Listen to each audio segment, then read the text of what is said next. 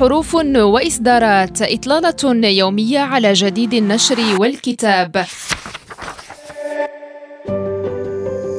حروف وإصدارات رحلة في عوالم الثقافة والفكر والآداب وحقول المعرفة المختلفة. حروف وإصدارات يوميا مع غزلان شكود على ريم راديو.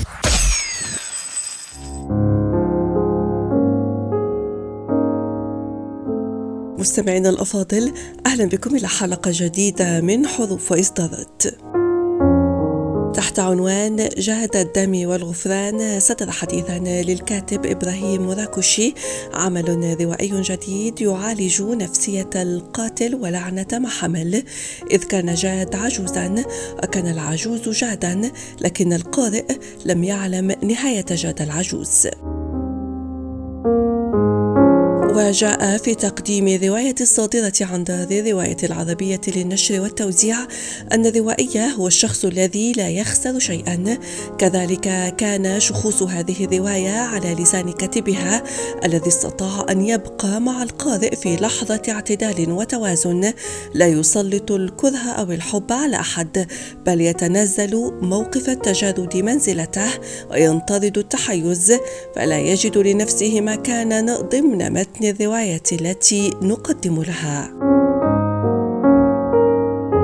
وأورد التقديم ذاته أن جاد الدم والغفران قراءة في العنوان توحي بالجود اسم على مسمى لبطل من أبطال الرواية جود بالذكريات بالثأر وبالخلاص. وزاد قائلا الدم والغفران ليس وجهين لعملة متقابلة بل اتخذ الدم سبيل العجوز وجاد وكان الغفران لصالح العجوز فقط. أما جاد فكان قنطرة ليس إلا لغفران العجوز.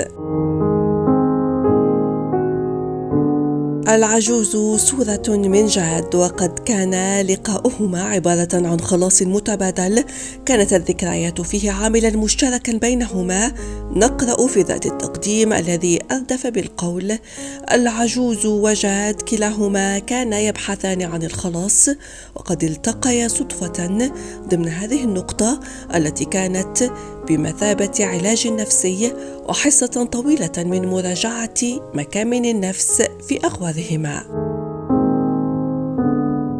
إلى هنا مستمعينا نأتي إلى نهاية هذه الإطلالة اليومية. موعدنا في حلقة جديدة مع إصدار جديد على ذيم راديو. إلى اللقاء.